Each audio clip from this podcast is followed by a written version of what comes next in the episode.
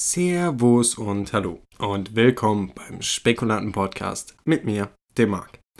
Tut mir leid, dass die Folge wieder etwas später kommt als angekündigt, aber wir haben zurzeit einfach viel zu viel zu tun. Mehr als Entschuldigung kann ich leider nicht sagen. Aber dafür gibt es heute wahrscheinlich eine etwas längere Episode.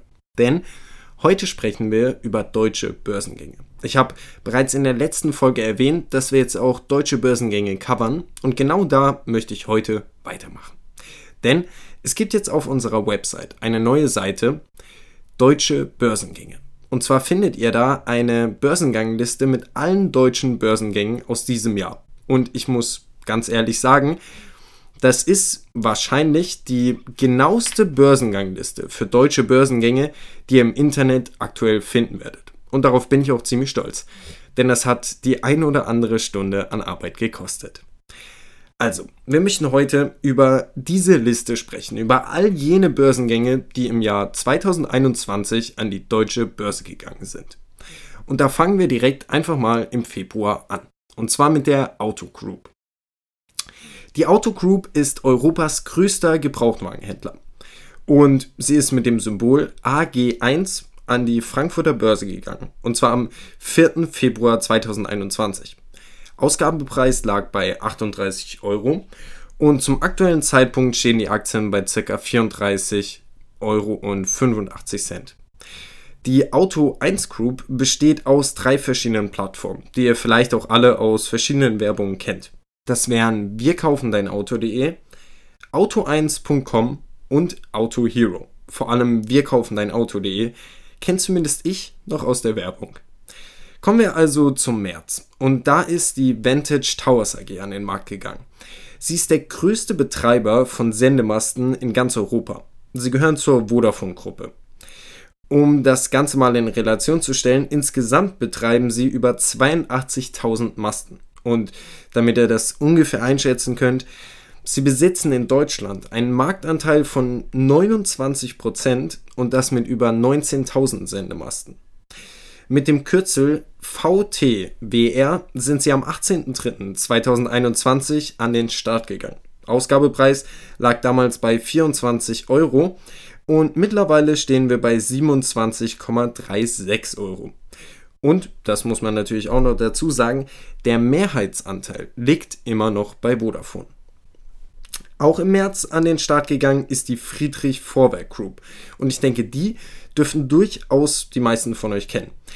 Ich habe versucht, das Ganze einzugrenzen, aber es war verdammt schwer zu sagen, in welchem Bereich sie genau tätig sind.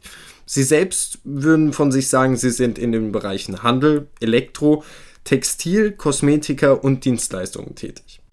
Das Besondere an der Friedrich Vorwerk Group ist, dass es sich dabei um einen Direktvertrieb handelt. Und zwar ist es damit einer der größten weltweit. Um genau zu sein, einer der größten zehn weltweit. Mit 2019 einem Umsatz von 2,93 Milliarden. Und bis zu diesem Zeitpunkt wurden die Gewinne der Friedrich Vorwerk Group eigentlich nie groß veröffentlicht. Das hat sich natürlich mit dem Börsengang geändert. Das ganze Unternehmen wurde bereits 1883 gegründet von Friedrich Vorwerk und ich muss schon sagen, eine so alte Firma an die Börse gehen zu sehen, ist mal was anderes. Mittlerweile hat das Unternehmen über 12.000 feste Mitarbeiter, aber 600.000 Berater. Also ihr seht schon, da zeigt sich die Struktur eines Direktvertriebs. Sie sind mit dem Kürzel VH2 am 25.03.2021 an die Börse gegangen und das zu einem Ausgabepreis von 45 Euro. Mittlerweile stehen wir auch schon bei den 47,16 Euro. Und ich persönlich bin wirklich gespannt, wo die Reise da hingeht. Ich persönlich muss auch sagen, die Vorwerkgruppe hat mein Interesse geweckt, da so gut wie alle Staubsauger, die wir daheim haben, von Vorwerk sind. Und da kann ich zumindest sagen, Qualität spricht für sich aber auch der Thermomix von Vorwerk ist in den letzten Jahren komplett durch die Decke gegangen.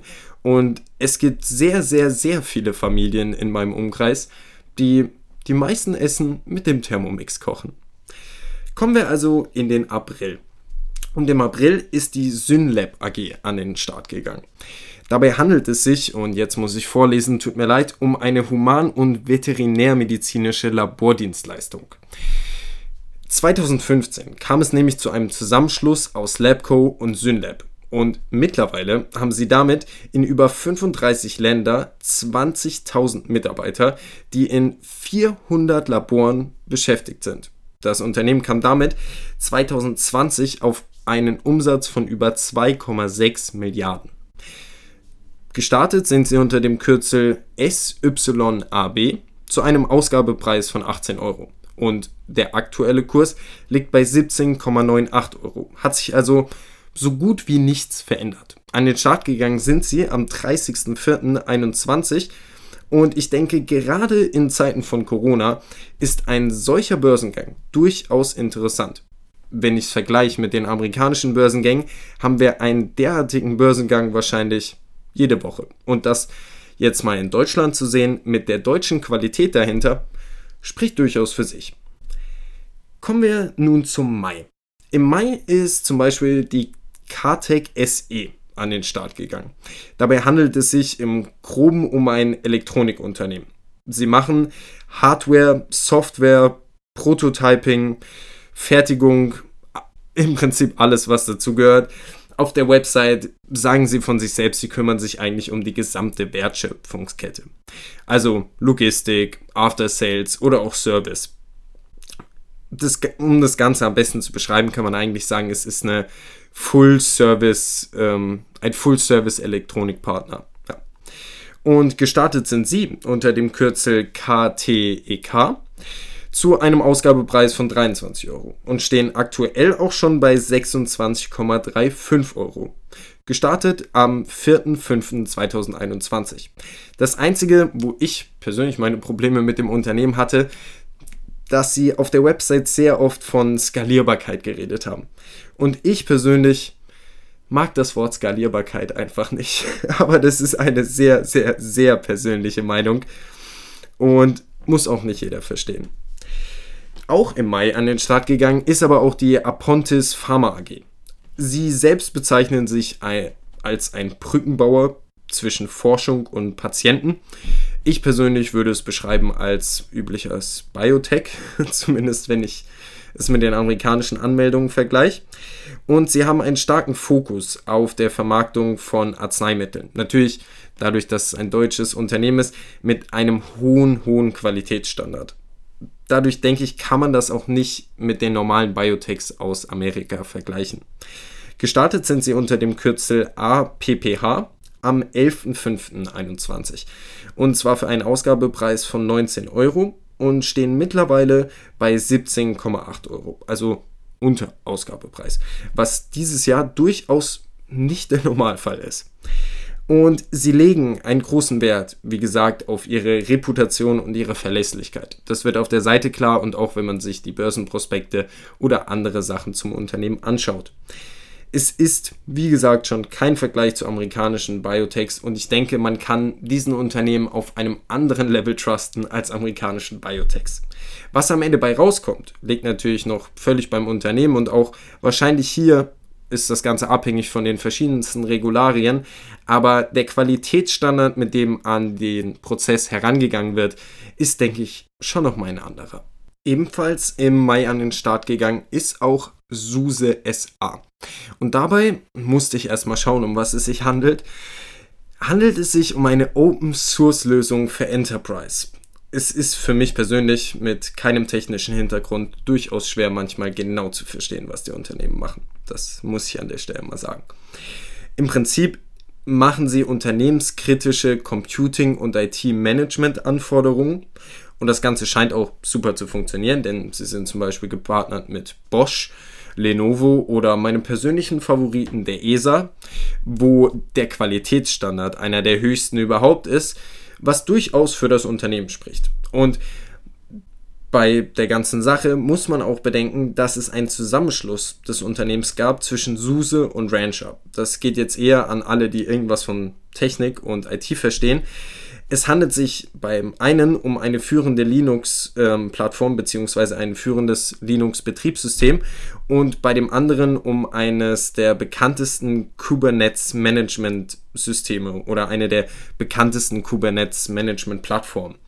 Ihr merkt schon, ich bin da nicht zu 100% drin. Ich wollte euch aber diesen Börsengang nicht vorenthalten, weil ich alle deutschen Börsengänge einmal durchgehen wollte. Aber ich kann so viel sagen, die Partner sprechen für sich und auch die Qualität des Unternehmens ähm, muss eigentlich nicht angezweifelt werden. Die Frage ist eher, ob man das Ganze versteht und ob man dann den Warren Buffett Ansatz wählt. Kaufe nur, was du verstehst. Was bei mir jetzt eher nicht der Fall wäre. Gestartet sind wir unter dem Kürzel SUSE und zwar am 19.05.21. Und man sieht natürlich wieder, wenn man nichts davon versteht, hätte man einfach investieren sollen. Gestartet sind sie bei einem Ausgabepreis von 29,50 und stehen mittlerweile bei 33,92 Euro. Also jetzt kein super großer Gewinn, aber immerhin über dem Ausgabepreis. Am gleichen Tag ist aber auch noch ein anderes Unternehmen an den Start gegangen und ich würde mal sagen, das ist in Deutschland durchaus sehr, sehr selten. Am gleichen Tag ist nämlich die Linus Digital Finance AG auch an den Markt gegangen. Dabei handelt es sich um eine Investmentgesellschaft im Bereich Immobilien. Da muss ich auch dazu sagen, ist auch nicht unbedingt mein Thema, war also nicht mein Börsengangtag. Sie selbst bezeichnen sich als Investmentgesellschaft der Zukunft. Ich kann so viel sagen, sie haben eine super Website, die auch super zeitgemäß ist. Die ist vielleicht eine Website der Zukunft. Macht einen super Eindruck, auch das Management macht einen super guten Eindruck. So viel kann ich zumindest sagen. Das Thema der Immobilien catcht mich persönlich leider überhaupt nicht. Genauso wie die ganzen Versicherungen. Also ich schaue mir, wenn es um die amerikanischen Anmeldungen geht, wahrscheinlich ungefähr zehn verschiedene Versicherungsdienstleister die Woche an. Ist nicht mein Thema. Catcht mich einfach nicht genug ist wahrscheinlich ähm, nicht genug Philosophie oder nicht genug Substanz dahinter. Ich hoffe, ihr versteht, was ich meine. Gestartet sind sie unter dem Kürzel LDF am 19.05., wie bereits erwähnt, und zwar für einen Ausgabepreis von 25,23 Euro. Und aktueller Preis, natürlich, wenn es um Sachen geht, die mich nicht interessieren, 35,50 Euro. und Ebenfalls im Mai ist die H-Gears AG an den Start gegangen. Oder H-Gears. Das Ganze ist noch etwas undurchsichtiger für mich gewesen als die beiden letzten Unternehmen. Zumindest wenn es darum ging, sich einen ersten Eindruck zu verschaffen. Was ich euch sagen kann, es handelt sich dabei um einen Hersteller von Hochpräzisionsgetriebeteilen und Komponenten mit Fokus auf E-Mobilität. Was ja in der aktuellen Zeit durchaus nicht verkehrt ist. Zum einen halte ich persönlich sowieso Unternehmen, die was sehr, sehr Spezifisches machen und dann gerade in so einem industrielastigen Bereich für, naja, wenn alles gut läuft, sehr, sehr gute Investments. Auf der anderen Seite ist das Thema der E-Mobilität, das brauche ich euch jetzt nicht sagen, gehypter denn je. Und an den ein oder anderen Aktien kann man durchaus sehen, dass die Bewertungen der Aktien, naja, nicht mehr ganz dem eigentlichen Wert des Unternehmens entsprechen. Aber natürlich zu Freuden für die Anleger. Das Unternehmen hat sich fokussiert auf die Bereiche Autos, Bikes, aber auch E-Tools für zum Beispiel den Garten oder auch die Baustellen und ist auch im Bereich industrielle Anwendungen vertreten. Und ich denke, dieser Bereich industrielle Anwendungen ist eben auch das, warum das Ganze für mich etwas undurchsichtiger ist. Gestartet sind sie unter dem Kürzel HGEA für einen Ausgabepreis von 26 Euro und zwar am 21.05.21. Aktuell steht das Unternehmen bei 25,10 Euro und damit würde ich vorschlagen, machen wir am besten im Juni weiter. Und ihr merkt schon, dieses Jahr gab es echt eine Menge Börsengänge, auch bisher schon. Denn im Vergleich zu den letzten Jahren hatten wir dieses Jahr bereits mehr Börsengänge als in den ganzen letzten Jahren im kompletten Jahr. Und ich frage mich wirklich, wie viele Börsengänge da dieses Jahr noch dazukommen, aber wir könnten durchaus einen deutschen Rekord knacken. Schauen wir mal. Im Juni geht es weiter mit der About You Holding AG. Und dabei handelt es sich um einen Internethandel für Bekleidung, Accessoires, alles was dazu gehört.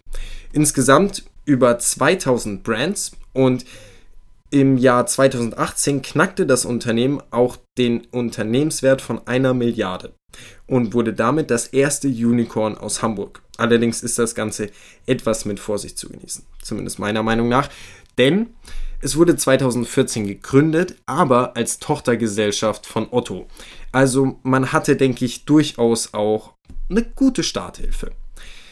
Gelistet ist das Unternehmen unter dem Kürzel UYOU durchaus passend, und ist am 16.06.21 gestartet. Für einen Ausgabepreis von 23 Euro und mittlerweile stehen wir ungefähr bei 26 Euro. Also auch ein gutes Plus seit Börsengang. Auch im Juni an den Start gegangen ist die Bike24 AG, auch ein Online-Shop, nur nicht für Bekleidung, also zum Teil auch, aber grundlegend war es eigentlich ein Online-Shop für Fahrradzubehör. Mittlerweile machen sie auch viel, viel mehr. Bedeutet auch in den Bereichen Schwimmen, Laufen, Outdoor etc. Alles, was dazu gehört. Zur Geschichte kann man sagen, sie wurden 2002 von Radsportlern gegründet, also durchaus für mich persönlich wieder ein Punkt, wo ich sage, sehr geil. 2015 wurden sie allerdings von einem Private Equity Unternehmen namens Riverside übernommen und 2021 kam dann darum sprechen wir heute darüber, der Börsengang. Ich würde sagen, da könnt ihr euch jeder selbst seinen Teil denken. Gestartet sind sie unter dem Kürzel Bike. Ich würde sagen, das durchaus passendste Kürzel, was man finden kann. Und zwar am 25.06.21 für einen Ausgabepreis von 15 Euro. Und mittlerweile stehen wir schon bei 20,5 Euro. Also durchaus nicht lange her der Börsengang und schon ein sattes Plus. Weiter geht's auch im Juni mit der Sherry AG. Und dabei handelt es sich, jetzt aufpassen, Fachwörter, um Peripheriegeräte für Desktop-Computer. Ich habe herausgefunden, bedeutet im Prinzip einfach nur Zubehör. Und sie sind führend bei Computereingabegeräten. Computereingabegeräte bedeutet Tastaturen. Die Cherry AG ist vor allem bekannt für ihre MX-Technik. Was hat es damit auf sich? Anfang der 1980er haben sie diese Technik patentieren lassen und es handelt sich dabei um eine der weltweit verbreitetsten Technologien, die für Tastaturen benutzt werden. Es gibt noch ein, zwei andere, aber die MX-Technik von Cherry ist eigentlich die bekannteste. Und durch das Patent muss oder kommt niemand an der Cherry AG vorbei, der in diesem Bereich was machen will. Also weltweit ist die MX-Technik oder auch die Produkte von Cherry vertreten und weltweit sind Leute auf die MX-Technik von Cherry angewiesen. Ich habe zuerst meine Vorbehalte vor dem Börsengang gehabt, vor allem im Hinblick auf die aktuellen Produkte, die Cherry anbietet. Allerdings habe ich dann das Ganze mit der MX-Technik herausgefunden und verstehe nun auch den nachhaltigen Aspekt, den Anleger in der Cherry-Aktie sehen. Ich denke, das Patent macht es hier wirklich. Sie sind gestartet unter dem Kürzel C3RY, was in Computersprache ausgeschrieben Cherry bedeutet. Also durchaus, ich sage mal ehrlich, die Deutschen haben es mit den Kürzeln, die machen sich da anscheinend etwas mehr Gedanken als die Amerikaner. Gibt ja auch nicht so oft Börsengänge. Ich denke, da ist auch noch etwas mehr frei. Gestartet am 29.06., also wirklich erst vor ein paar Tagen, und zwar für einen Ausgabepreis von 32 Euro. Und da stehen wir mal nicht über Ausgabepreis, sondern befinden uns gerade bei 30,20 Euro, also mal unter Ausgabepreis. Schauen wir mal, ob ein so altes Unternehmen, denn auch die Cherry AG gibt es seit fast 100 Jahren, wie sich ein so altes Unternehmen am heute neuen Markt, würde ich ihn nennen, performen wird. Wir sind gespannt. Weiter geht's mit dem Juli. Ja, es gab auch schon im Juli einen Börsengang und zwar die Mr. Specs AG. Es handelt sich dabei um den größten Online-Optiker Europas. Ich denke, viele von euch dürften auch ihn aus der Werbung kennen. So kauft man Brillen heute. Gegründet wurde das Ganze von www.teameurope.net und was ich höchst interessant fand bei der ganzen Geschichte war, dass sie eine eigene Meisterwerkstatt in Berlin haben. Das heißt, die Brillen von Mr. Specs werden auch in Deutschland hergestellt. Durchaus ein wichtiger Faktor, gerade in den aktuellen Diskussionen. auch wie das Ganze funktioniert, fand ich super spannend. Und zwar, wenn man eine Brille bei Mr. Specs ordern möchte oder zumindest auch nur ausprobieren möchte, kann man sich vier Brillen ohne Sehstärke unverbindlich und kostenlos nach Hause bestellen, diese ausprobieren, Freunden, Familie zeigen etc. und sich dann für eine Brille entscheiden oder eben nicht. Also ich finde, das Ganze klingt viel besser, als ich gedacht habe. Muss ich ganz ehrlich sagen, auch hier hatte ich meine Vorbehalte. Auch hier wurden viele dieser Vorbehalte gekillt. Gestartet ist das Unternehmen unter dem Kürzel MRX, was wahrscheinlich auch eine Abkürzung für Mr. Spec sein soll, wobei ich von diesem Kürzel jetzt nicht so überzeugt bin wie von den letzten. Und gestartet sind die am 2. Juli 2021. Also wenn ihr den Podcast hört, wahrscheinlich wirklich erst zwei, drei Tage her. Ausgabepreis lag bei 25 Euro und aktuell stehen wir bei 24,66 Euro. Allerdings handelt es sich hier um einen absolut frischen Börsengang. Eigentlich auch wie bei der Cherry AG und wahrscheinlich auch bei der Bike AG, denn ein Monat ist für einen Börsengang wirklich gar nichts. Seid gefasst auf Volatilität. Ich beschäftige mich jetzt lang genug mit Börsengängen, um einfach zu wissen, dass die ersten Tage bei einem Börsengang überhaupt gar nichts über seine langfristige Performance aussagen werden. Schauen wir also mal, was am Ende bei rauskommt. Haben wir noch am Ende ein letztes Unternehmen, das bisher noch nicht an den Start gegangen ist, aber das zumindest angekündigt wurde. Also, wenn wir schon über alle Börsengänge reden dieses Jahr, möchte ich euch auch die vorstellen, die schon geplant sind. Und zwar handelt es sich dabei um die Blue Elephant Energy AG. Die Blue Elephant Energy AG betreibt Solar- und Windparks in ganz Europa und zwar onshore. Gegründet wurde das Unternehmen in 2016 und mittlerweile kommen sie auf eine Kapazität von über 1107 Megawatt Peak. Sie sind damit auch zum Beispiel der größte Solarparkbetreiber in den Niederlanden. Bis 2020 haben sie damit mittlerweile über 956.000 Tonnen CO2 eingespart und über 700.000 Haushalte mit sauberer Energie versorgt. Also ich denke, die Zahlen sprechen durchaus für sich. Allerdings muss man das natürlich noch in Relation zu den Kosten für die Windparks etc. sehen. Aber dazu wird auch auf jeden Fall noch was kommen, denn es handelt sich hierbei um einen gehypten Green Energy Börsengang und ich kann so sagen, da sind wir auf jeden Fall dabei. Das gucken wir uns auf jeden Fall genauer an. Denn ich könnte mir vorstellen, dass so ein Börsengang zurzeit in den aktuellen Diskussionen um Nachhaltigkeit, Klimawandel etc. durchaus etwas spannender sein könnte. Und damit hoffe ich, haben euch heute auch mal die deutschen Börsengänge gefallen. Viele der Unternehmen dürftet ihr vielleicht auch schon kennen. Und falls euch eins der Unternehmen näher interessieren sollte, wir werden zu jedem einzelnen Unternehmen mit der Zeit einen Beitrag oder einen Artikel auf unserer Website veröffentlichen. Bisher könnt ihr schon Artikel zu der Bike AG und der Cherry AG finden und auch ein Artikel zur Auto Group ist bereits in Arbeit. Also etwas Geduld bitte. Wenn dieses Jahr noch weitere deutsche Börsengänge kommen, werden wir natürlich ausführlich darüber sprechen und diese weiter covern. Und damit sind wir dann auch leider schon wieder am Ende dieser Episode angekommen. Ich entschuldige nochmal die großen Pausen zwischen den aktuellen Folgen. Es ist gerade wirklich viel stressiger als gedacht, aber weiterhin etwas gespannt bleiben. Wir sind wirklich am Arbeiten und es kommt die nächsten Wochen was, was euch durchaus überraschen dürfte. Ich bedanke mich vielmals fürs Zuhören, hoffe ihr hattet Spaß und ich hoffe vor allem, wir hören uns bald wieder.